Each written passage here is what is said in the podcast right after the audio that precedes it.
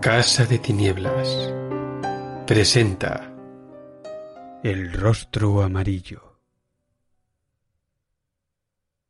Es perfectamente natural que yo, al publicar estos breves bocetos basados en los numerosos casos en que las extraordinarias cualidades de mi compañero me convirtieron a mí en un oyente y en ocasiones en actor de algún drama extraño, es perfectamente natural, digo, que yo ponga de relieve con preferencia sus éxitos y no sus fracasos. No lo hago tanto por cuidar de su reputación, porque era precisamente cuando él ya no sabía qué hacer, cuando su energía y su agilidad mental resultaban más admirables.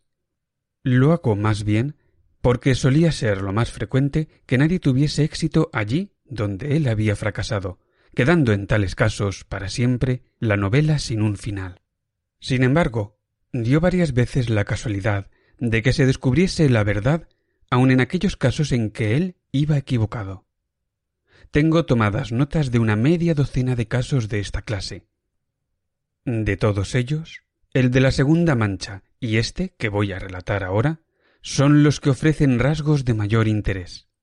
Sherlock Holmes era un hombre que rara vez hacía ejercicio físico por el puro placer de hacerlo. Pocos hombres eran capaces de un esfuerzo muscular mayor y resultaba sin duda alguna uno de los más hábiles boxeadores de su peso que yo he conocido. Pero el ejercicio corporal, sin una finalidad concreta, considerábalo como un derroche de energía, y era raro que él se ajetrease si no existía alguna finalidad de su profesión a la que acudir. Cuando esto ocurría, era un hombre incansable e infatigable. Resultaba digno de notar que Sherlock Holmes se conservase muscularmente a punto en tales condiciones, pero su régimen de comidas era de ordinario de lo más sobrio, y sus costumbres llegaban en su sencillez hasta el borde de la austeridad. Salvo que de cuando en cuando recurría a la cocaína, Holmes no tenía vicios, y si echaba mano de esa droga era como protesta contra la monotonía de la vida, cuando escaseaban los asuntos y cuando los periódicos no ofrecían interés. Cierto día, en los comienzos de la primavera, llegó hasta el extremo de holgarse dando conmigo un paseo por el parque, en el que los primeros blandos brotes de verde asomaban en las ramas de los olmos, y las pegajosas moarras de los castaños comenzaban a romperse y dejar paso a sus hojas quíntuples. Vagabundeamos juntos por espacio de dos horas, en silencio la mayor parte del tiempo, como cumple a dos hombres que se conocen íntimamente. Eran casi las cinco cuando nos hallábamos otra vez en Baker Street. Con permiso, señor, nos dijo el muchacho, al abrirnos la puerta. Estuvo un caballero preguntando por usted. Holmes me dirigió una mirada cargada de reproches y me dijo Se acabaron los paseos vespertinos. ¿De modo que ese caballero se marchó? Sí, señor. ¿Le invitaste a entrar? Sí, señor. Él entró. ¿Cuánto tiempo estuvo esperando? Media hora, señor. Estaba muy inquieto, señor, y no hizo otra cosa que pasearse y patalear mientras permanecía aquí.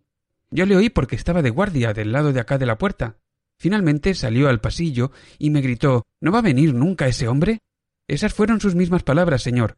Bastará con que espere usted un poquito más, le dije. Pues entonces esperaré al aire libre, porque me siento medio ahogado, me contestó. Volveré dentro de poco. Y dicho esto, se levanta y se marcha, sin que nada de lo que yo le decía fuese capaz de retenerlo. Bueno, bueno, has sobrado lo mejor que podías, dijo Holmes cuando entrábamos en nuestra habitación. Sin embargo, Watson, esto me molesta mucho porque necesitaba perentoriamente un caso, y a juzgar por la impaciencia de este hombre, se diría que el de ahora es importante. Hola. Esa pipa que hay encima de la mesa no es la de usted. Con seguridad que él se la dejó aquí.